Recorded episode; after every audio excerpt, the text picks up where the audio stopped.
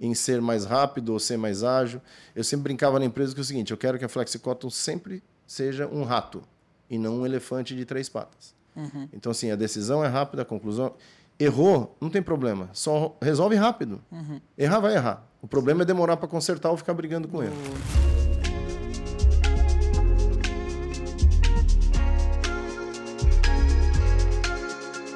Fala galera, tudo bom? Estamos em mais um de Galho em Galho, podcast oficial da Monk.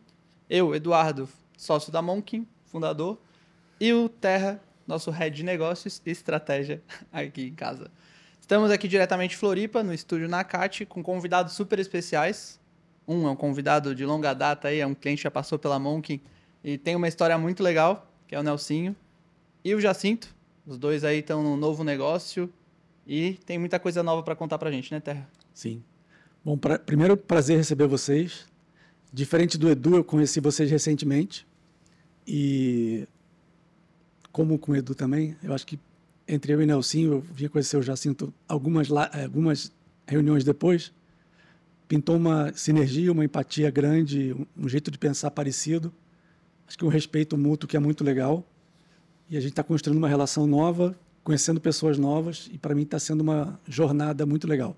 Então, bem-vindos, obrigado pelo tempo de vocês. É muito importante para a gente, para quem está assistindo a gente, ouvir histórias como a de vocês, é muito inspirador. Eu queria que vocês se apresentassem um pouquinho e falassem um pouco de como vocês chegaram aqui hoje. Eu sei que são histórias longas, mas um resuminho de cada um, por favor. Fiquem, quem começar, fiquem à vontade. Não pode falar primeiro os mais velhos que. É, o assim tem prioridade. Prazer, Eduardo, prazer, Terra, pela, pelo convite. Né? É um prazer para a gente estar tá aqui conversando nesse podcast, falar um pouquinho da nossa história, trocar ideia com vocês. Uh, dizer que uh, a cada dia que a gente é, passa, a gente busca alguma coisa diferente, alguma coisa desafiadora. E o momento que a gente vive hoje é, é, é justamente é um momento que coroa essa busca de, de, de, coisas novas, coisas diferenciadas, coisas que nos motivam a seguir adiante, mesmo depois de uma história longa, uh, no meu caso, no segmento automotivo. Né? Eu sou terceira geração de uma família que sempre é, vendeu veículos, comercializou veículos. Meu avô começou isso lá no final da década de 50, depois meu pai continuou essa saga. E né, depois, quando é, é, eu entrei no negócio junto com meus irmãos, a gente deu seguimento. E é incrível porque são mais de 60 anos é, fazendo a mesma coisa, mas de maneira diferente. Né? Um consumidor diferente, um Brasil diferente, produtos diferentes, tecnologias diferentes. E tudo isso é, faz com que a gente procure soluções diferentes. Não dá para a gente querer resolver problemas novos ou buscar oportunidades novas fazendo sempre do mesmo jeito. Uhum. Uh, eu, né, como eu falei, cresci numa família empreendedora, uma família que sempre buscou ter os seus próprios negócios. Nós temos como característica principal o fato de sempre representar grandes marcas de veículos, de, de carros, de caminhões, de motos minha última experiência, eu, eu cheguei no, no, depois de me formar em direito, em administração, né, é, eu acabei retornando por decisão própria para o seio da família para con continuar trabalhando com meu pai e com meu avô que ainda era vivo. Isso foi em 95, uhum. quando eu me formei final de 94 nessas nessas faculdades. E desde então, então 95, a gente está em 2023 tem algum tempo aí de jornada é, nesse segmento que é tão pujante, né? Um segmento da economia que é grande, né? Um segmento da economia que, que participa muito do dia a dia das empresas e das pessoas, porque ou a pessoa realiza um sonho ou busca né, é, uma solução para sua empresa ou para ela mesma de mobilidade. E você tem no ramo das concessionárias de veículos não só a parte da venda, né, a coisa do produto, mas também o pós-venda, assistência técnica. Então você cria relacionamento efetivamente com cada cliente, né? Não é um, não é um, um ponto de contato único, apesar que isso às vezes acontecia, mas na maior parte das vezes você criava um, uma frota que circulava em volta, em volta de você é, e essa frota né, tinha pessoas como como proprietárias dela e, e essas pessoas acabam se relacionando se, em maior ou menor escala. Então isso criou na gente uma uma vamos dizer uma habilidade uma um, um caminho de resolver e, e, de buscar oportunidades sempre através das pessoas, sejam elas clientes, fornecedores, é, é, é, colaboradores.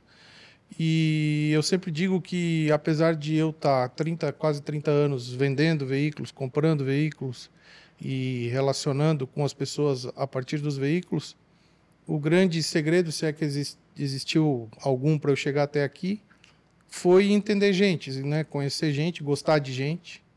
E o meu tempo, por exemplo, né, como diretor-geral das concessionárias, a, a, a última concessionária que a gente teve, a última marca que a gente representou foi a Citroën.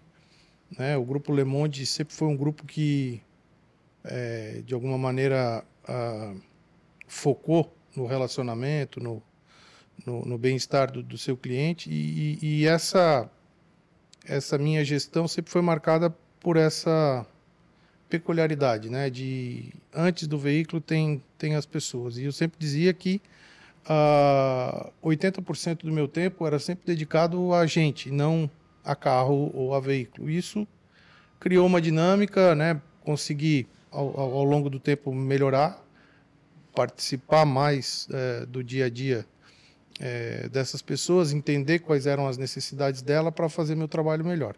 E foi o que me trouxe até aqui. Né? Em 2019 nós decidimos sair desse segmento e me abriu uma, uma porta realmente para buscar coisas diferentes, uh, coisas inovadoras, também nessa área ou em outras, mas hoje uh, a gente vai poder falar um pouco mais aqui ao longo desse podcast das soluções que a gente encontrou para continuar fazendo a mesma coisa de uhum. maneira diferente.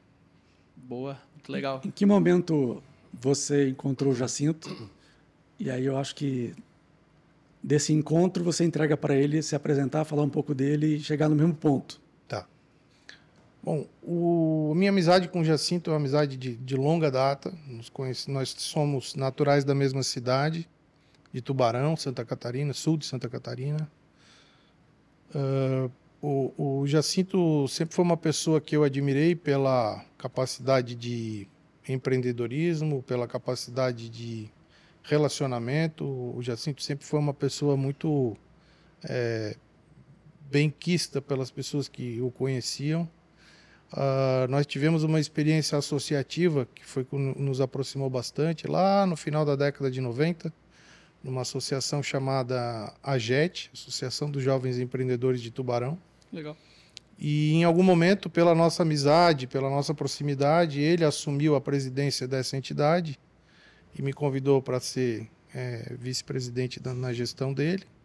E no ano seguinte, eu assumi a presidência e ele foi o meu meu vice. E a gente acabou fazendo essa dobradinha, nos aproximamos muito porque comungávamos dos mesmos desafios, que era ajudar Tubarão a se desenvolver, ajudar os jovens empreendedores a ter um, uma voz lá na cidade. Participamos da ACIT, que era a Associação empresarial de Tubarão também, de alguma maneira. Isso nos trouxe para o mundo é, é, corporativo, né? já que a gente era amigo fora dali. Depois disso, ele seguiu a vida dele, né? empresarial muito bem sucedido, por sinal. Eu segui a minha, mas a nossa amizade sempre foi muito forte, as nossas famílias sempre muito próximas. É, e, e esse, essa troca sempre aconteceu de uma maneira muito verdadeira, muito transparente, uma amizade realmente sincera, porque comungamos dos mesmos valores, né? Olhamos para o mesmo lado da vida.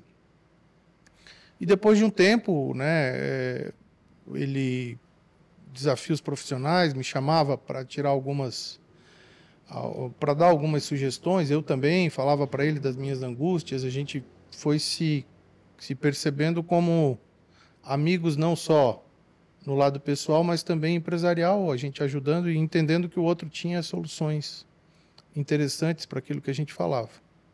E por essas coisas da vida, a gente não sabe por que essas coisas acontecem, mas eu vendi o meu negócio, os nossos negócios, a gente decidiu sair em 2019 e ele um ano, um ano e meio depois, acho que foi 21, né? 20, 20, 20. final de 20. Ele também passou por um momento muito parecido, né? É, também por uma oportunidade, assim como a nossa. E de repente nos encontrávamos os dois em casa, Depois de. é, com, com capital, com filhos. Nós temos filhos mais ou menos da mesma idade. E nossas mulheres também são, são nossas esposas são amigas. E encontrávamos com frequência fazendo churrasco, falando de futebol, falando de tudo. E também de negócio. Então, o ócio criativo, como diria o Domênico De Masi lá, nos levou a construir esse projeto que a gente tem hoje. Né? Ele tinha as ideias, eu tinha também.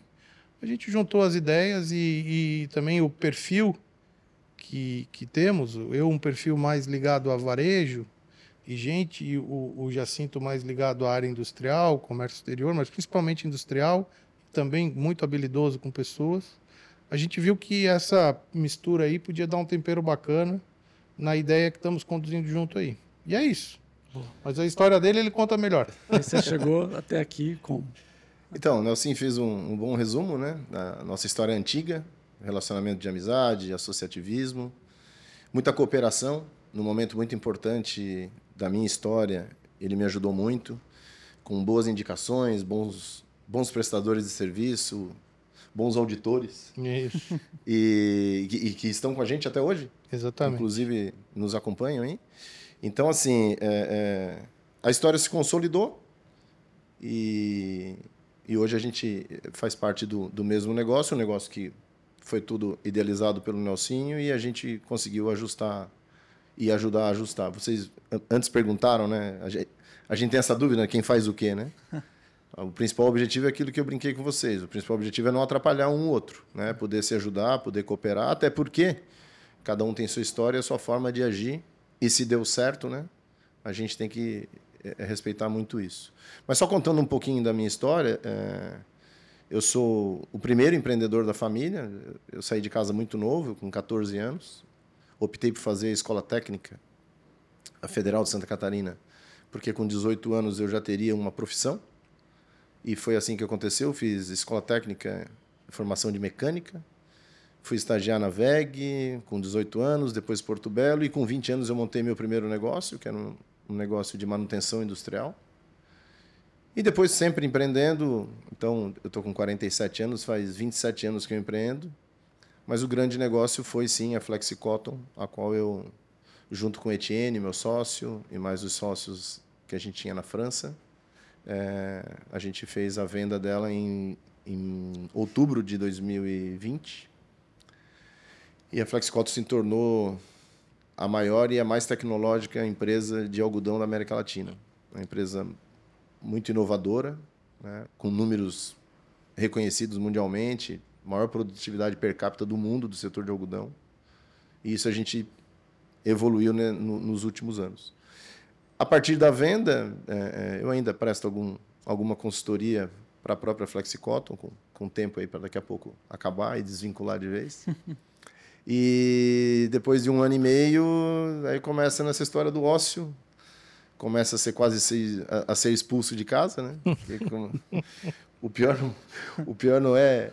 Eu, eu, eu falei pro Nelsinho, cara, sabe o que me preocupa mais hoje de estar em casa? É que eu acho que meus filhos acham que eu não, não faço nada. E isso é ruim. Que eu brincava na pandemia que a gente ficou em casa e aí os meus filhos passaram a me conhecer. Esse era o grande problema. É, É, eu- verdade. eu- Todos os teus defeitos, todas as tuas É um problema. manias. Ô, Terras, bom, foi bom. mas sabe que eu, eu viajava bastante, mas não o suficiente para isso acontecer. Mas quando eu comecei a ficar em casa demais, isso, isso gerou um desconforto, sabe? É, pô, pelo tipo de vida que eu levava, pelo ritmo, isso complicou bastante. E a gente vinha conversando, pô, momento novo, ideia nova. Assim, não, assim, eu preciso sair de casa. Ah, vem aqui para o escritório, pô. Passa aqui comigo uns dias e Legal. E daí compartilhamos as ideias e ele chegou para mim e disse: Cara, eu preciso te apresentar um projeto, queria a tua opinião. Sim, bora? Mostra aí. Aí ele mostrou, eu olhei. entendi pouco. Aí fui aprendendo. Aí chegou, cara, quer ir junto no desafio? Vamos, vamos abraçar esse negócio aqui, vamos tocar? Bora, vamos fazer. Onde que a gente contribui, o que, que a gente pode fazer, de que forma a gente ajuda. E aí começou essa nova história. A gente, agora, num novo escritório, organizado, é, é, pronto para ter esse ramp-up aí e começar a desenvolver o negócio. Mas é, a raiz desse negócio, ela, ela, o Nelson está muito acostumado a trabalhar com família, né? Ele passou a vida inteira trabalhando com família. É, eu não tive isso, né? Eu sempre tive uma relação de sociedade pura, sempre sócio. Uhum. Aqui para a gente é quase uma família, pela relação de amizade, por todo esse tempo, por toda essa história. Então assim, aqui é uma mescla entre o que ele sempre soube fazer e o que eu sempre fiz.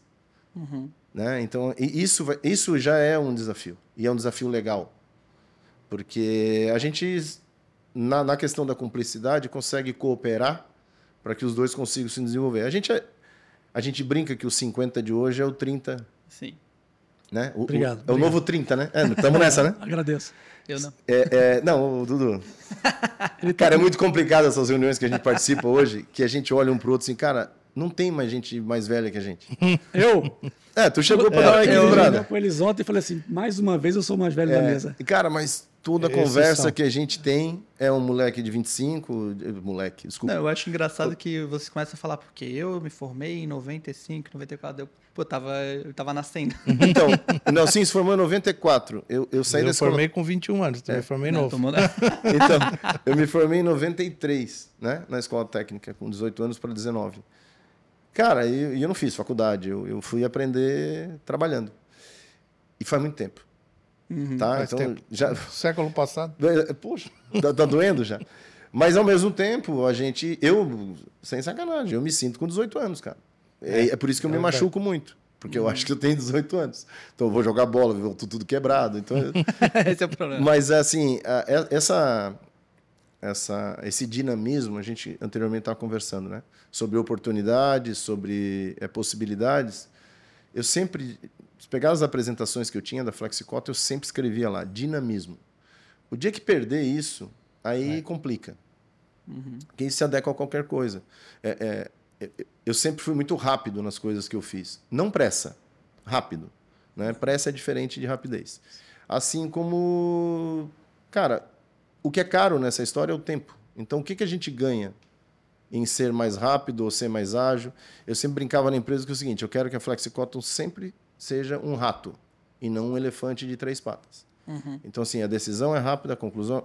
Errou, não tem problema. Só resolve rápido. Uhum. Errar vai errar. O problema é demorar para consertar ou ficar brigando com ele. No mercado de startup falam muito, né? Que as startups são jet skis. Eles são jet mais rápidos, jet skis. Ah, Uma empresa grande é um navio, um transatlântico, e as startups jet skis, que vão rápido e é a mesma ideia. O desafio aí é deixar a empresa grande, mas Isso, sem perder a agilidade. A agilidade. Porque se tu busca o sucesso, uma hora tu vai ficar grande, né? uhum. né?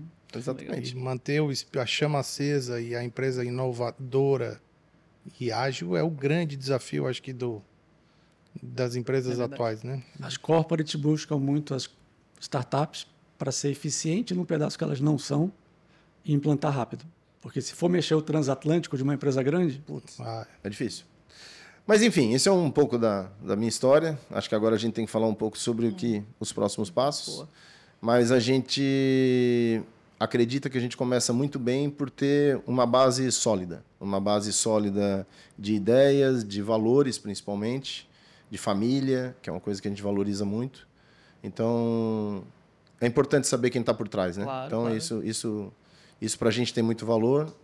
E fazer negócio por negócio não é o que a gente quer. A gente quer fazer.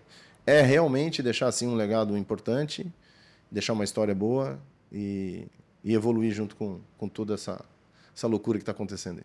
E o projeto, acho que ele nasce num momento interessante das nossas vidas, porque de alguma maneira a gente, né, modéstia à parte, alcançou o sucesso, ou aquilo que todo mundo busca quando monta uma empresa, seja de tamanho for, que é que ela gere caixa, que ela gere oportunidade para as pessoas, né? E que no nosso caso acabamos até vendendo os negócios e gerou até uma riqueza antecipada do, do, de tudo que a gente imaginava que ela fosse dar. Mas é, eu gosto daquela frase de que empreender é como escalar montanhas, né? Quando você chega no pico de uma, você já olha para outra e diz é aquela lá que eu vou agora. Então não é uma coisa definitiva e, e o Churchill falava também que o sucesso não é o final, né? E a derrota não é fatal, é a coragem para continuar que conta. E é essa coragem que eu acho que eu e o Jacinto comungamos muito de desafios e a gente está no projeto por acreditar muito nele. E eu acho que o amor por uma coisa você demonstra quando você não precisa dela. Quando, quando ela é despretensiosa, quando ele, né, quando você cuida de alguém, quando você cuida de um negócio, quando você faz alguma coisa que você não dependa daquilo, você mostra que realmente está envolvido com aquilo, que está comprometido com aquilo. E eu acho que esse projeto nasce nesse ambiente. O Jacinto, né, financeiramente tem a vida resolvida, eu também e numa idade ainda né, é, tenha, ele está com 47, eu estou com 49, temos uma vida inteira pela frente ainda.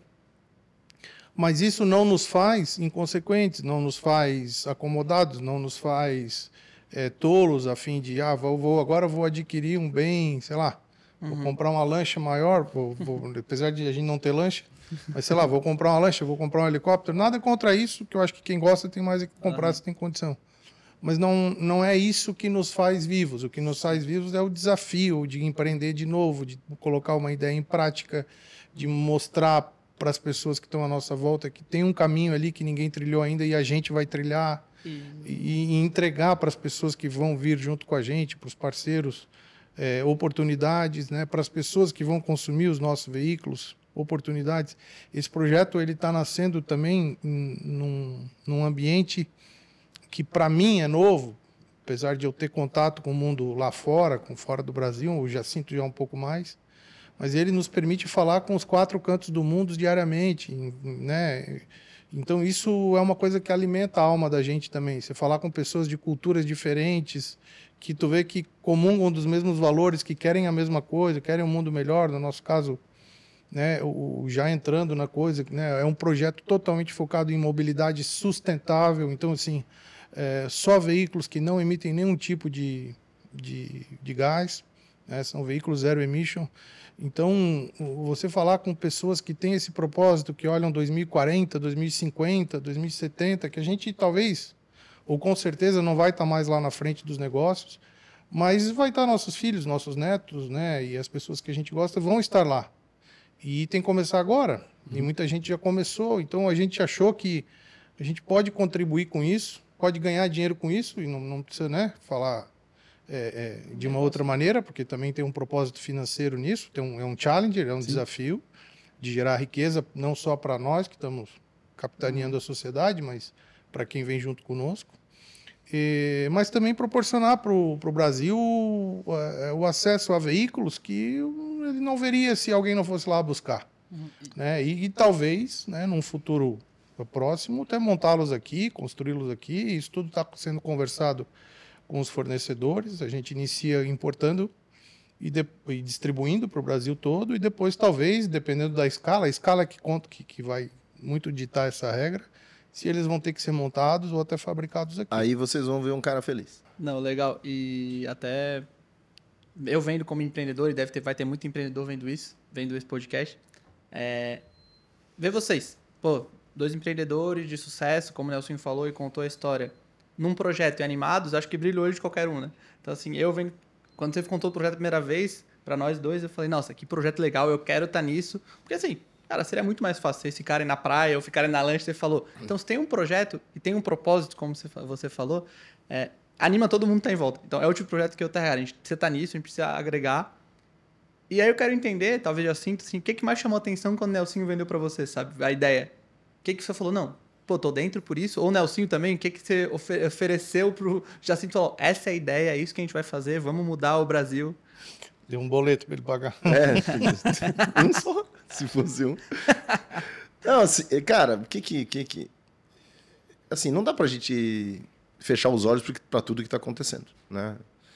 É, como a minha história é muito industrial, eu sempre vi que soluções eu tinha para melhorar a minha eficiência, é, melhorar o desempenho do meu negócio. E quando eu assim, trouxe a ideia para utilização do, do equipamento, do veículo, É assim, cara, mas não tem como escapar disso. Não é, não é difícil entender, né? A tendência, eu já tenho, eu já tenho um carro elétrico, né? Então se eu tenho, eu, eu sempre digo, se, se se eu compro eu vendo. Então se eu já comprei, É isso. por que, que eu não vou vender, né? Então foi muito, foi muito disso, assim. É inovador, é muito inovador, é desafiador. É, A gente é o maior crítico desse projeto. A gente põe ele à prova todo dia, mais de uma vez por dia, às vezes à noite, É verdade. mais de uma vez na madrugada, porque a gente se questiona, dá um insight, cara, por que, que a gente está fazendo desse jeito e não é desse jeito? Hum, O Brasil é um país não muito simples para empreender, né? É. É, é, nós somos eternos malucos tentando provar para os outros que a gente não é louco, né? É. E, e- e é, é complicado. Eu já empreendi fora do país, tive uma empresa nos Estados Unidos Eu também. e é um negócio muito simples De abrir e de fechar. de abrir, de fechar e de o governo não atrapalhar. Então é muito legal isso.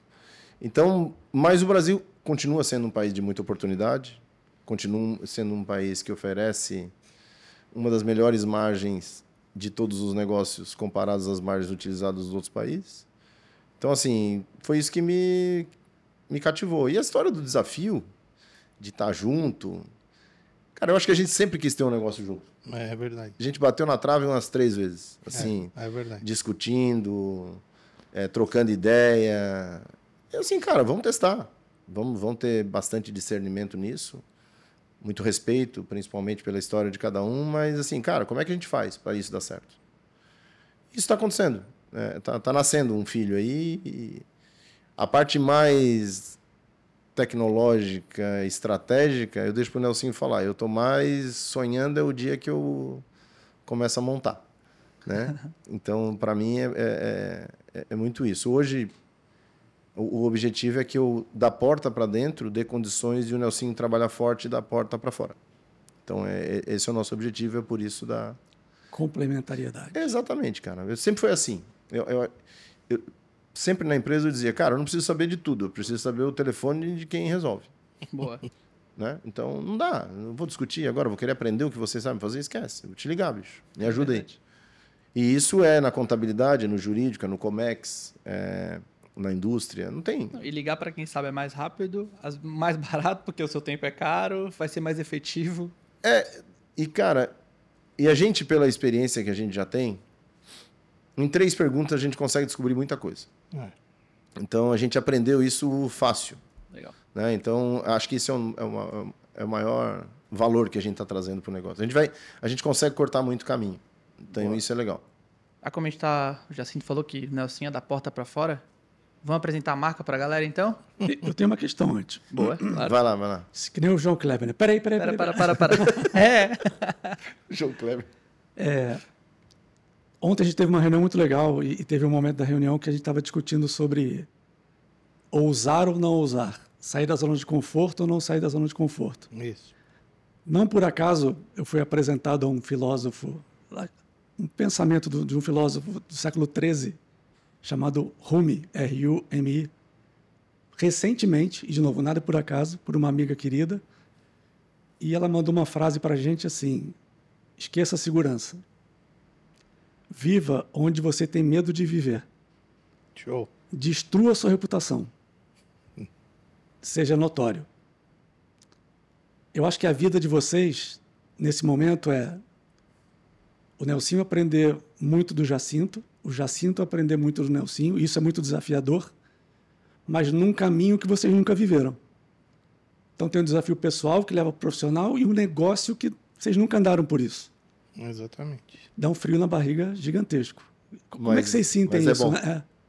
O frio na barriga eu acho que é o que nos mantém vivos, né, Terra? Eu acho que eu fiquei quase três anos, não parado, porque estava trabalhando numa outra empresa de tecnologia com o meu irmão Rodrigo, que é o grande entusiasta dessa área lá na, na minha família, e está tocando lá os negócios dele. Ele não está nesse projeto. É, Mas é, eu confesso para ti que o que eu sempre me perguntava, desde que eu deixei aquela rotina é, alucinante de um CEO de, de um grupo de concessionárias, o que, qual seria meu próximo desafio, né? Eu sempre vivi muito de desafios. Nunca gostei de ficar parado. A gente tornou nossa empresa uma das maiores do, do estado, uma das maiores do Brasil naquilo que fazia, né? E, e, hum, e isso sempre me que, que me fazia acordar, não pensava no dinheiro. dinheiro era uma consequência daquilo tudo e eu acho que esse projeto tem a ver com isso, de dar uma, deixar as borboletas soltas no estômago lá, de fazer a coisa de o frio na espinha acontecer de novo, né? Com, claro, com muito mais tenacidade, muito mais experiência, mas o risco está ali, né? O risco, como tu falou, destrua a sua reputação, não ia tão longe, mas coloca a sua reputação em xeque. Não destruir, eu acho um, termo um pouco muito, um, um, muito forte na, pela, na frase construída, mas eu entendo o sentido Uhum. e acho que é por aí, né? Coloca a sua reputação à prova, É. né? Traz um novo, né? É, traz o novo. Vai e, onde ninguém acha que você está. e não tenha medo de errar, porque se um projeto não der certo, não deu, né? Mas eu tentei, eu fiz, eu saí de casa cedo, eu, eu tentei mostrar para todo mundo um caminho novo que ninguém tinha visto. Então acho que isso vale para qualquer profissão, para qualquer pessoa, mesmo aquela que faz o trabalho mais rotineiro possível.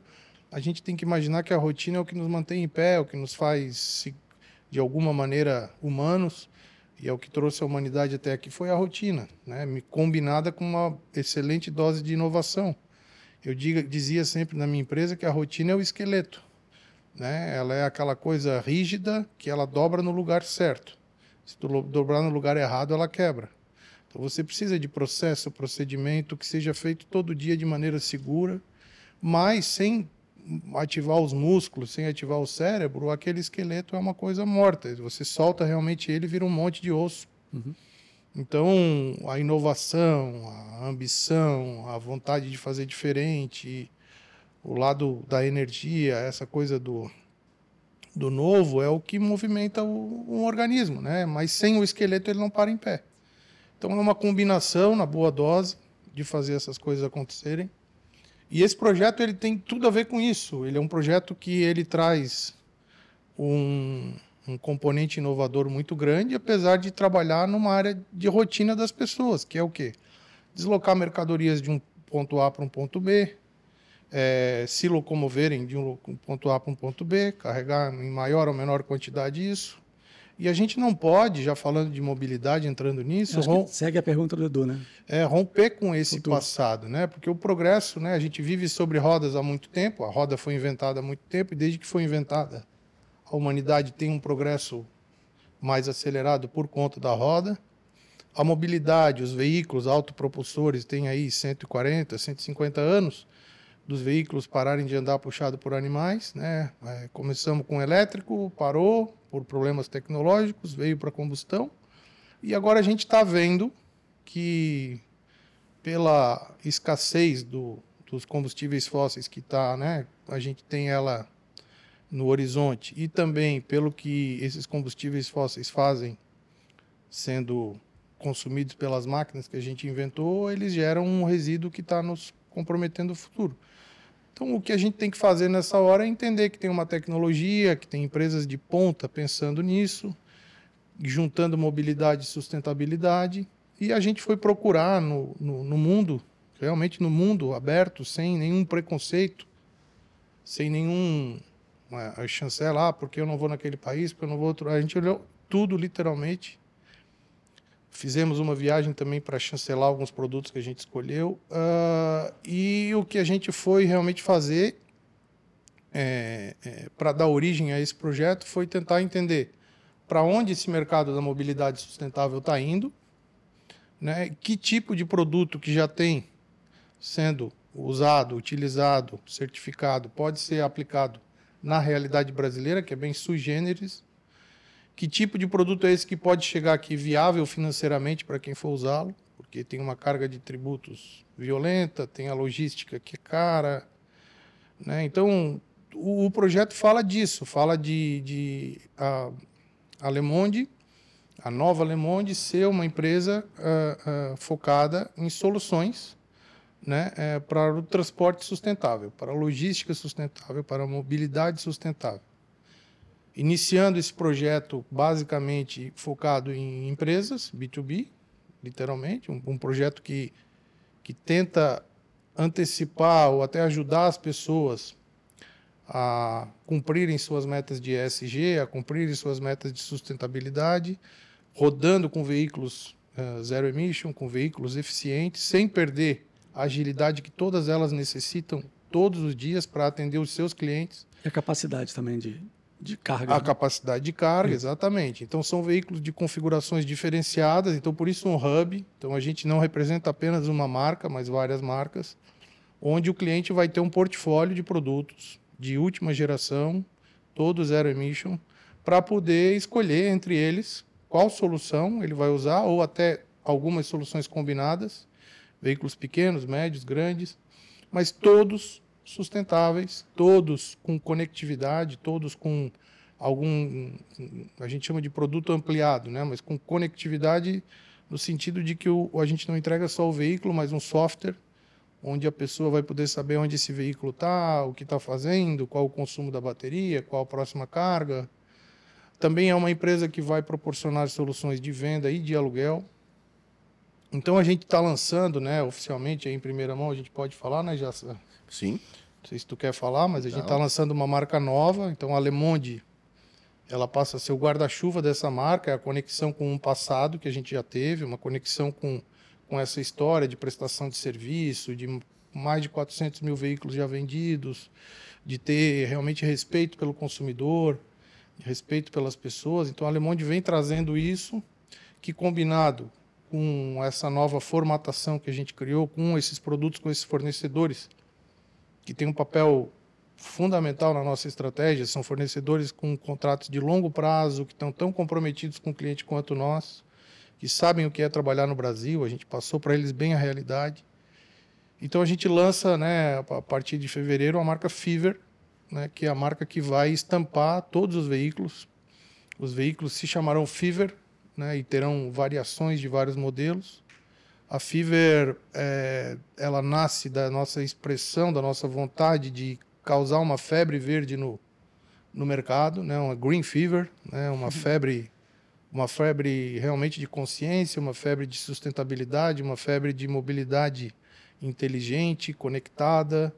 E com os veículos Fiver a gente quer fazer com que a Le Monde dê esse suporte, traga toda a experiência que eu e o Jacinto é, temos nos nossos negócios para dar a confiança que o cliente precisa ter, né, é, de investir nesses produtos, de trocar uma frota, de dizer, não, eu vou optar por essa frota, porque além de toda a tecnologia do produto, do que ele tem, dos serviços que ele agrega, eu ainda tenho a história né, das pessoas que estão oferecendo esse produto para mim por trás. Então eu tenho um, um double check aqui no, meu, no meu fator de decisão, porque além de eu ter um TCO, um, um, uma planilha que me orienta a tomar a decisão nesse sentido, eu também tenho a confiança de pessoas que estão há muito tempo nesse mercado, não fazem loucura, têm suas certidões negativas de débito lá no, na Receita Federal, né? nunca deixaram um trabalhador falando sozinho, um colaborador, os parceiros todos são referência, né? até hoje mesmo não trabalhando mais junto. Então a ideia é fazer um, um caldeirão disso tudo, é, mas assim, é, focando realmente na na solução completa, né? na solução de oferecer um transporte é, ágil, é, confiável, robusto e sustentável. Tem uma coisa muito legal que eu tenho, já tenho essa liberdade com vocês, que a gente é o parceiro de comunicação e marketing da Le Monde e da Fiverr. Isso mesmo. E de dentro de casa, eu sei que eu posso falar isso também, a gente vê esse pensamento deles acontecendo, né? Porque tem muita gente que chega para fora e fala: não, eu sou legal, sou bonzinho, trato bem as pessoas, e a, a, entrou em casa é um caos. Na hora do cafezinho, tu já vê, opa. Mas a gente vive é. isso todo dia. É, é um prazer estar com vocês. Quando tem que puxar a orelha de um jeito humano, correto e importante, e puxar a orelha faz parte do, da vida com o filho, com o amigo e com a gente mesmo às vezes. Então a gente vive essa verdade que você está falando. Que legal. E é muito bom, bom falar isso e ouvir isso, né? E é muito legal para a gente estar tá dentro desse projeto, que é uma honra ter começado no começo. É verdade. Muito bom, muito bom. A gente também está... A gente tem, tem, tem falado muito sobre o, os feedbacks que a gente tem de vocês, sobre a forma como vocês atuam. E isso para a gente acho que é, é um bom casamento. Acho que a gente vai. Se a gente alinhar bem as expectativas, uhum. eu acho que isso é importante em qualquer relação, provavelmente a gente vai ter que aparar poucas arestas. Mas o importante é estar tá na mesma página, sentir a mesma dor. Né? Acho que vocês têm que sempre usar da empatia para saber o que, que, que, que dói mais para a gente, de que forma a gente resolve mais rápido, uhum. com bastante eficiência, com assertividade. E repetindo, se errar, que corrija rápido. Que tá isso é o segredo. Tá ali para resolver problema, né? É, exatamente. sempre brinco na, nas propostas, nas conversas com o cliente, cara, esse serviço de comunicação com o cliente é um casamento, assim. Vai ter dia que, pô, Nelsinho, não dá mais, tá difícil, vai falar o contrário. Então é saber até que ponto posso chegar e saber que a gente está correndo do mesmo lado, né? Acho que a gente não é o não é o fornecedor, o parceiro fornecedor, é o parceiro parceiro, o parceiro estratégico que vai pegar, pô, vamos para esse caminho que faz sentido, é mais legal e não só fazer por, ah não, vamos fazer para entregar, não. Vamos trabalhar junto porque a gente também acredita no projeto, né?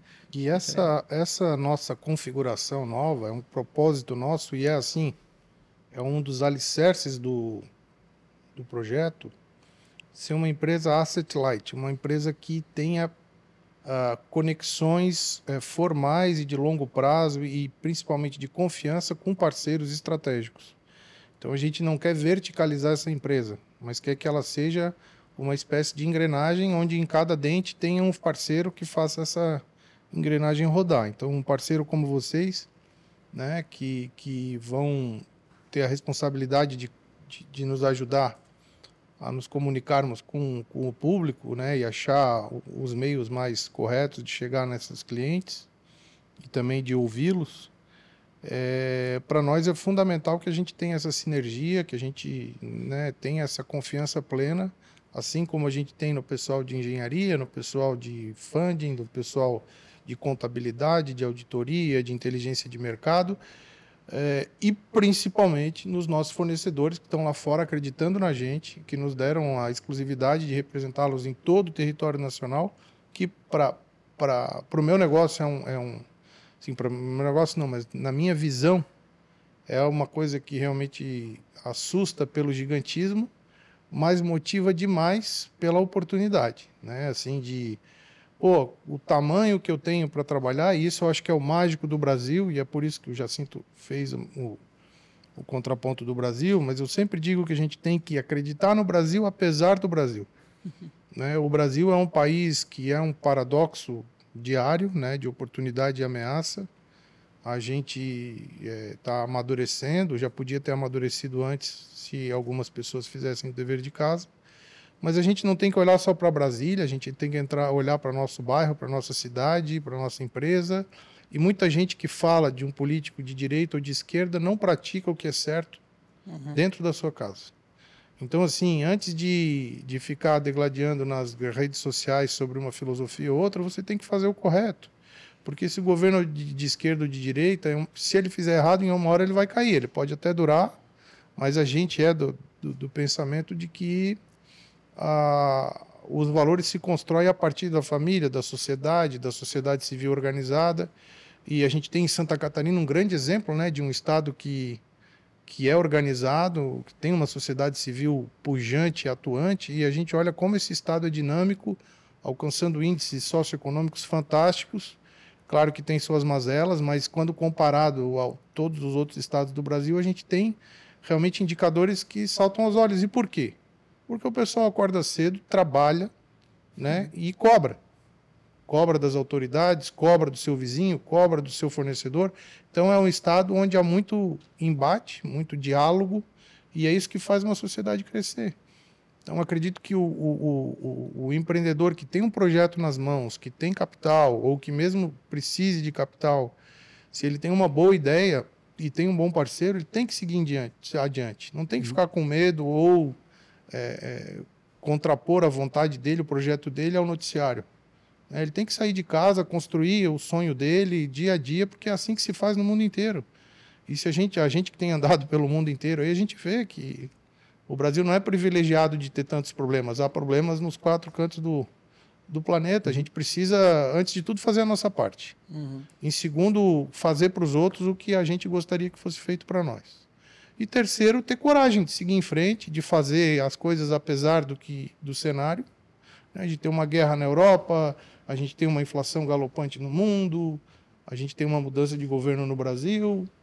Mas nada disso muda, né? Eu acho que nada que... disso pode travar a gente. Jamais, jamais. A gente tem história de vida que, né, que provam isso. A gente viveu a troca da moeda, a gente viveu hiperinflação. Eu quando comecei a vender automóvel, não podia se financiar automóvel. Era proibido pelo governo Fernando Henrique, a Selic era quase 40%. Hoje a gente tem uma Selic de 13, que é um absurdo mas é o que tem para o almoço, né? Então temos que trabalhar com ela porque ela é 13 para todo mundo. A grande preocupação do empreendedor é quando o viés é só para ele. Exatamente. Quando o viés é para todo mundo, quando a ameaça é para todo mundo, quem sai, sai melhor daquele problema é o vencedor. É a história do leão lá que um parou para botar o tênis e o outro correu descalço, né? Pô, tá parado aí? Não. Eu tenho que correr mais que tu o leão vai te pegar primeiro. Então, se tem um leão do imposto de renda atrás de alguém, vamos fazer que ele, ele pegue alguém antes da gente. Então, é, é, a grande coisa do, dessa relação empreendedorismo e Brasil é essa: é ter a coragem e a inteligência de fazer as coisas pelo caminho certo. Sem jeitinho, sem tapa nas costas, sem burlar a legislação, fazer o que tem que ser feito, pagar o que tem que ser pago. E aí, para os é, outros fica a dificuldade e para quem tem coragem fica o, a facilidade, fica os resultados.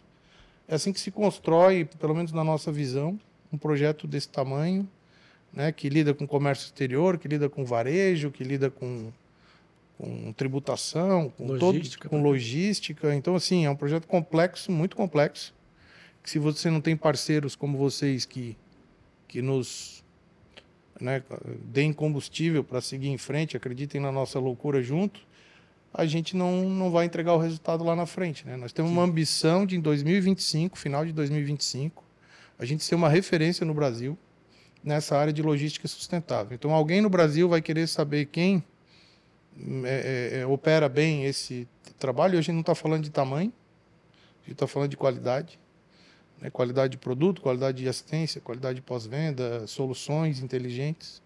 A gente quer que lembre da Fiverr. Uhum. Então a Fiverr vai ter, com certeza, no final de 2025, uma relevância no mercado nacional. A gente conta muito com a Monk para nos dar essa é, relevância e vamos fazer de tudo, entregar o nosso melhor para esse projeto, que é o que a gente acredita que a gente pode fazer nesse momento. Então a gente tem uma grande ideia, uma grande execução, uma proposta de valor incrível, diferenciado. É, eu queria perguntar para o Jacinto, é, da parte de dentro, né? Como é que vocês estão se preparando para atender esse começo e depois uma demanda que provavelmente vai crescer muito? É, sempre que tu inicia um novo, um novo projeto, a parte mais importante é ter muito bem definidos os processos. Uhum. E os processos vão nascer das primeiras execuções. Né? Então a gente tem as primeiras importações, as primeiras definições, e onde daí vai se criar um esqueleto para entender os próximos passos e para ganhar escala. Né? Então é um misto de busca de eficiência, é, garantia de tudo que está sendo feito em cada etapa do processo, mas isso tudo tem que iniciar. Né? Então a gente começa por escolher bons fornecedores, discutir com pessoas que que tem isso no dia a dia, tem no DNA deles, para ajudar a gente a criar os próximos passos. O processo muito bem definido, a multiplicar o processo é muito mais fácil. Né? Então, a gente não tem um fornecedor só, vamos ter mais de um. Tem particularidades de um fornecedor para o outro. É importante saber se adaptar, entender.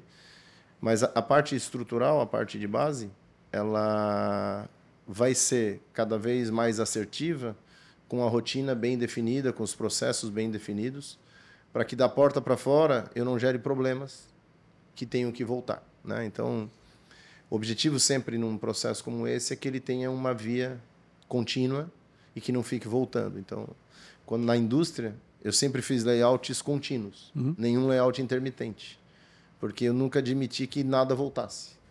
Uhum. E isso é, uma, isso é uma coisa importante. Isso é custo. Isso é custo, isso é retrabalho, isso é, é isso que a gente precisa fazer agora. E já estamos fazendo. Então, todos os processos estão sendo muito bem definidos para que nada retorne. Na particularidade dos veículos, assistência técnica é um processo super importante. E, e isso também a gente está trabalhando muito forte, né?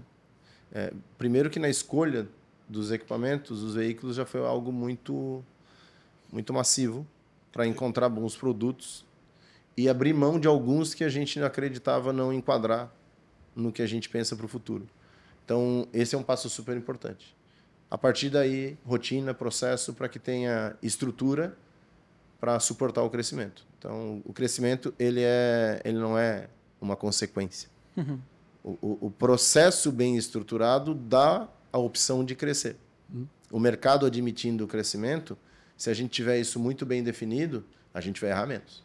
E errando menos, a gente consegue crescer, Legal. crescer melhor. Né? O Nelson falou, a gente não quer ser o maior. É, a gente tem dito muito isso. A gente pretende ser o melhor até o final de 2025.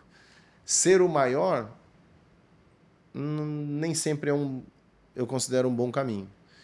É, eu cheguei a ser o, o, maior do meu setor, mas eu nunca busquei isso. Eu sempre busquei ser o mais eficiente e o melhor, com mais tecnologia. Sempre tinha é, indicadores que me traziam para produção per capita. Isso para mim era muito importante. Aqui a gente vai encontrar essa mescla. O que, que o mercado exige nesse setor, o Nelson traz toda a expertise dele, e o que, que eu consigo fazer para ajudar a estruturar para que isso só ande para frente. Uhum. Não tem que voltar.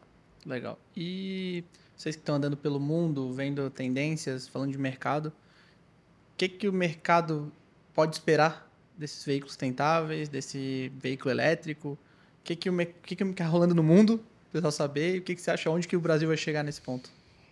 O mundo o mundo está caminhando de algumas maneiras em direção à, à sustentabilidade. Umas pelos governos que estão impondo regras Outro caminho é pela consciência dos consumidores, que estão querendo ajudar o planeta a continuar vivo.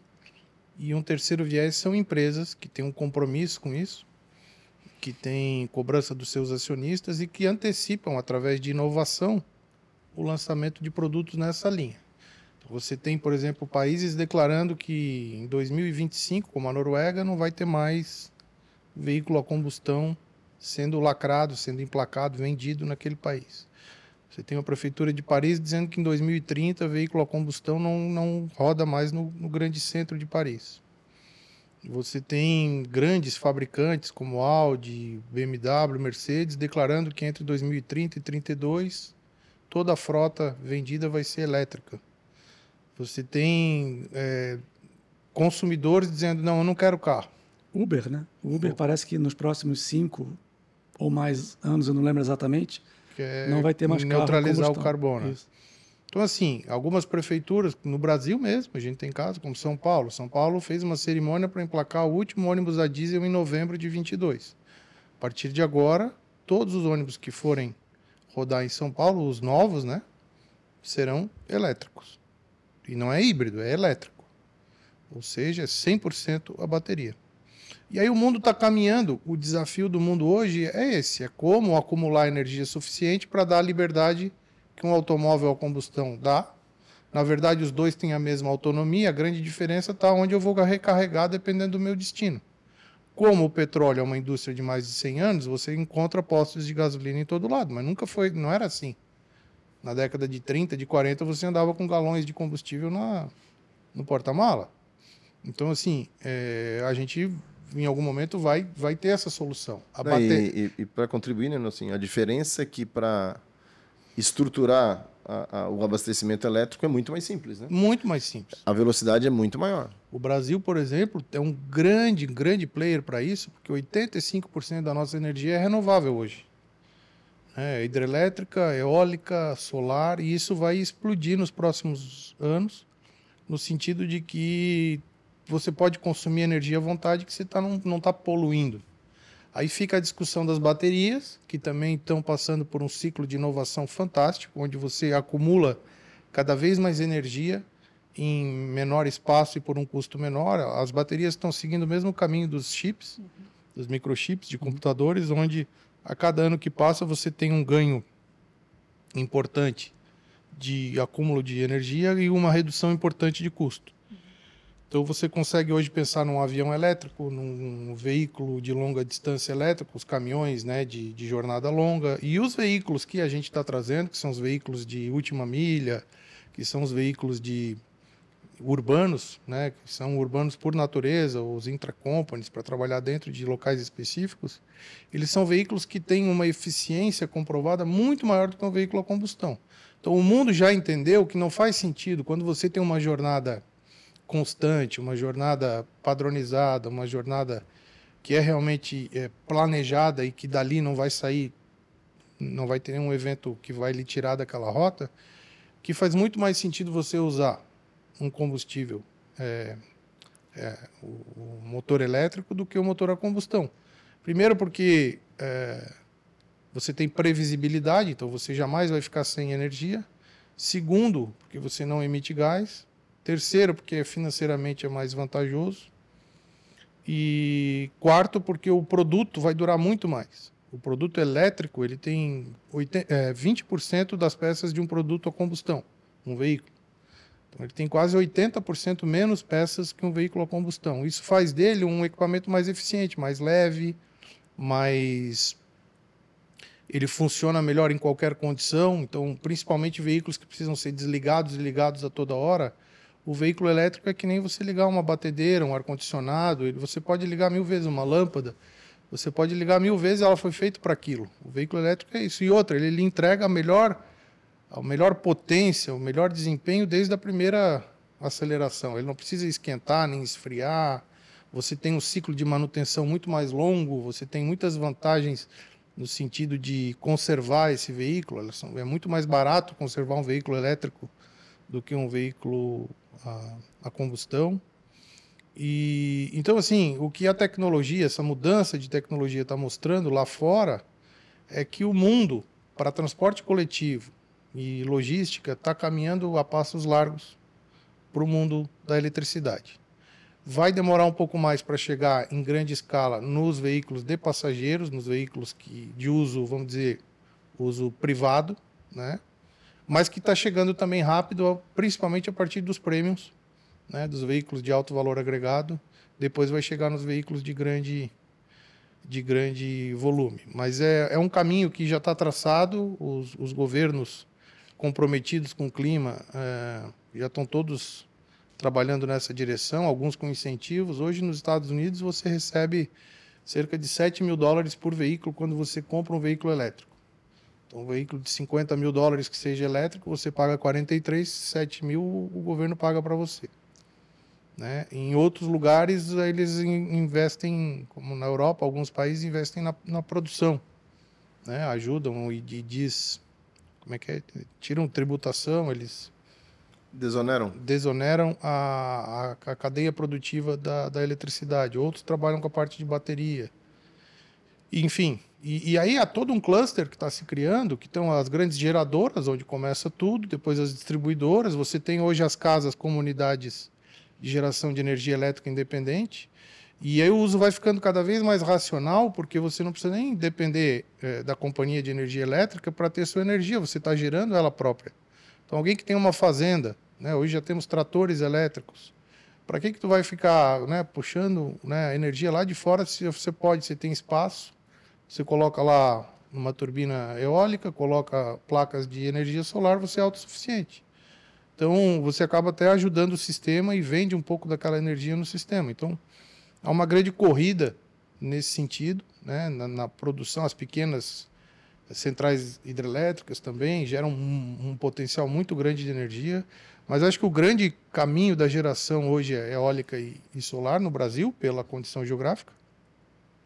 Isso vai nos dar fartura de energia, vai nos dar, é, vamos dizer, capacidade de pensar em elétrico sem medo. Ah, porque vai faltar energia, eu não vou ter como carregar. Esses eventos são cada vez mais, mais raros. E outro dado muito interessante que a gente pesquisando vê, a energia elétrica brasileira é uma das mais baratas do mundo, além de ser uma das é a segunda mais renovável. Ela perde só para a Noruega. Entre todos os países do planeta, mesmo pela dimensão do Brasil, a nossa nosso mix de geração de energia é politicamente correto, é o que o planeta precisa. E a gente fala tão mal do Brasil, né? E, e paralelo a isso, o, a, essa dinâmica da energia torna o quilowatt-hora mais barato do mundo e ele fica caro porque tem 35% de imposto. de imposto.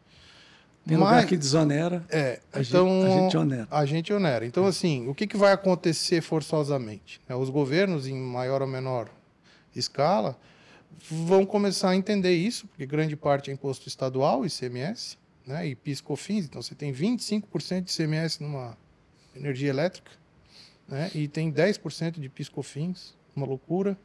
E, e aí você está querendo salvar o teu país, gerando um monte de fumaça e, ao mesmo tempo, está cobrando eh, das pessoas. Então, se você mudar a dinâmica da cobrança de impostos, você pode gerar ainda mais oportunidade nessa avenida. Mas como isso não depende de nós, a gente não, não pode estar focado nisso, apesar de entender disso e até passando insights para algumas pessoas que a gente conhece sobre o, o, que seria ideal. Né? Mas o mundo hoje, voltando à pergunta, é um mundo hoje totalmente focado na sustentabilidade, sem perder a mobilidade sem rejeitar o uso em larga escala de veículos.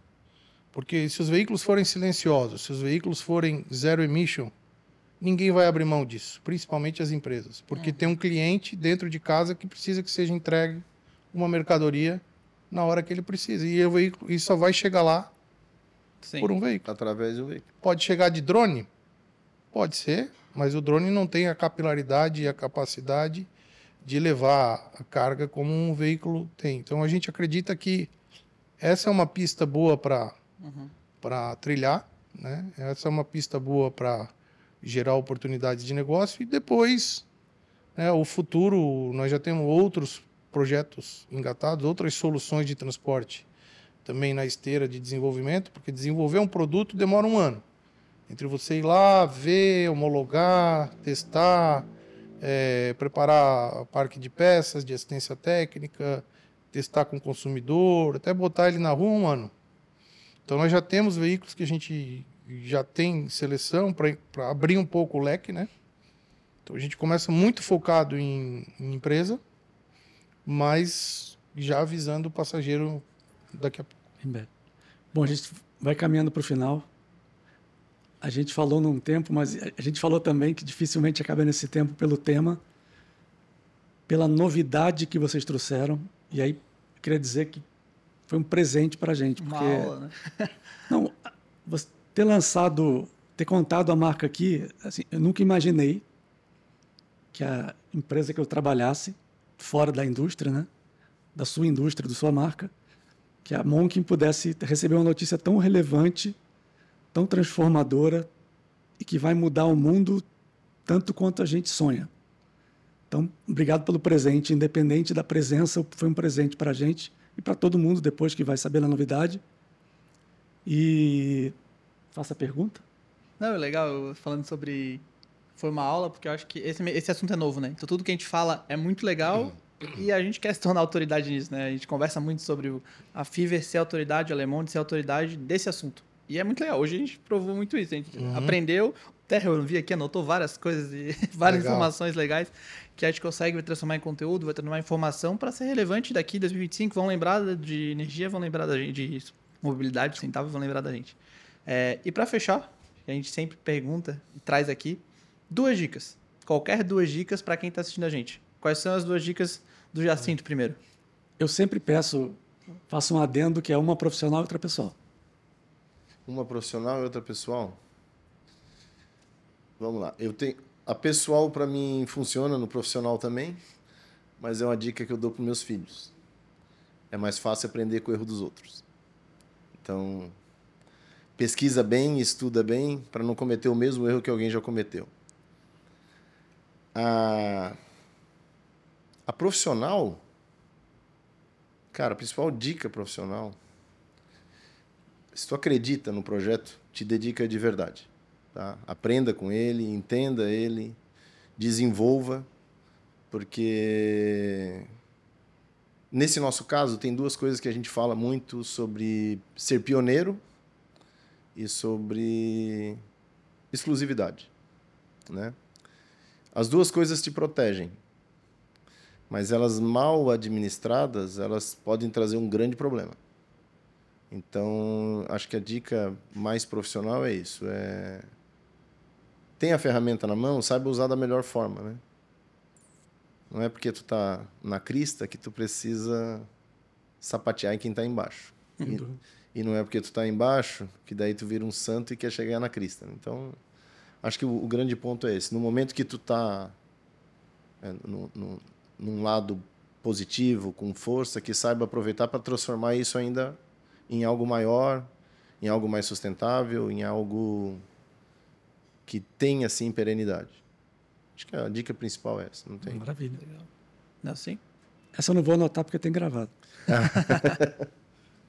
em relação aos negócios, coragem, coragem de confiar ah, em quem trabalha com você, no seu parceiro, coragem de confiar no seu cliente, coragem de confiar no seu fornecedor, coragem de confiar no governo, apesar do governo, coragem acima de tudo. A coragem vai abrir todas as portas que você precisa e vai eliminar ou vai neutralizar o medo, que é o que congela a maioria das pessoas, que impossibilita essas pessoas de chegarem nos seus sonhos. Muita gente nem tenta.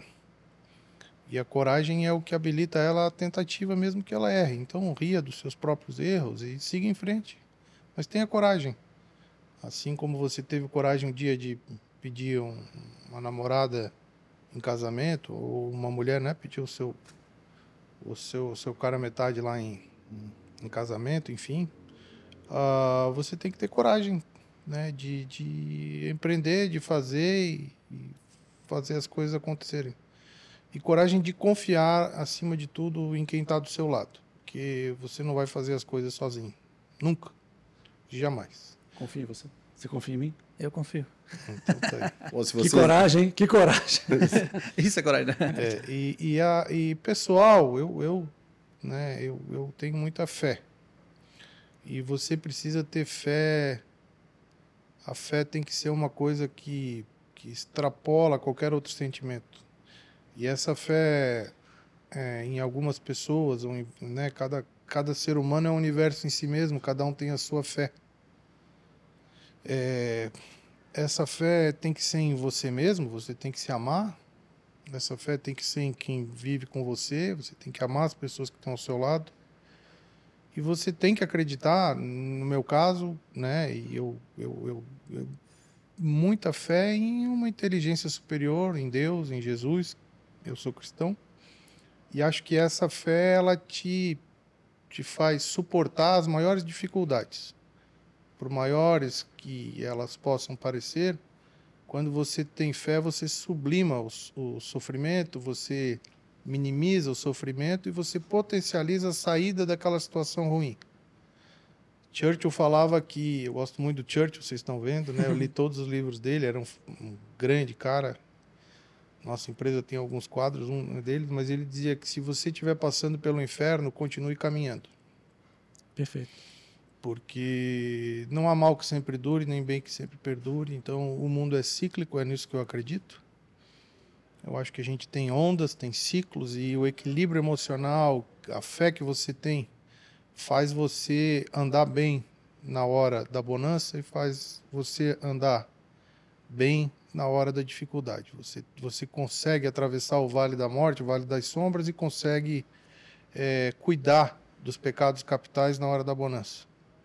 E muita gente, grandes reis, grandes empresários, é, grandes pessoas sofreram quedas que ninguém imaginava que, que, que, né, que, que sofreriam por causa da, da falta de fé, né? porque acreditaram que eram maior que os outros porque acreditaram que poderiam viver sozinho, que não precisavam mais do mundo e a casa literalmente caiu. E eu acho que a fé te dá esse equilíbrio, te faz sentir menor quando tu está muito grande e faz te sentir grande quando tu está muito apequenado. Legal. É isso. Perfeito. Trouxe umas, eu trouxe várias frases do Rumi que eu estudei. Mas para fechar, eu acho que tem uma sinergia de pensamento muito grande entre a, a Monkin e alemão de Viver agora. Uhum. É, onde quer que você esteja, seja a alma do lugar. Perfeito. Então é fazer diferença. Nesse, nesse podcast a gente deu o melhor da gente. A gente se conectou aqui e trouxe coisas muito legais para o planeta, para as pessoas. Uhum. A Monk nunca está em lugar nenhum sem ser a Monk e sem colaborar. A gente sempre fala aqui, nunca entra numa reunião para não falar nada. Não existe isso. É um erro, né? Em cima do nosso mantra.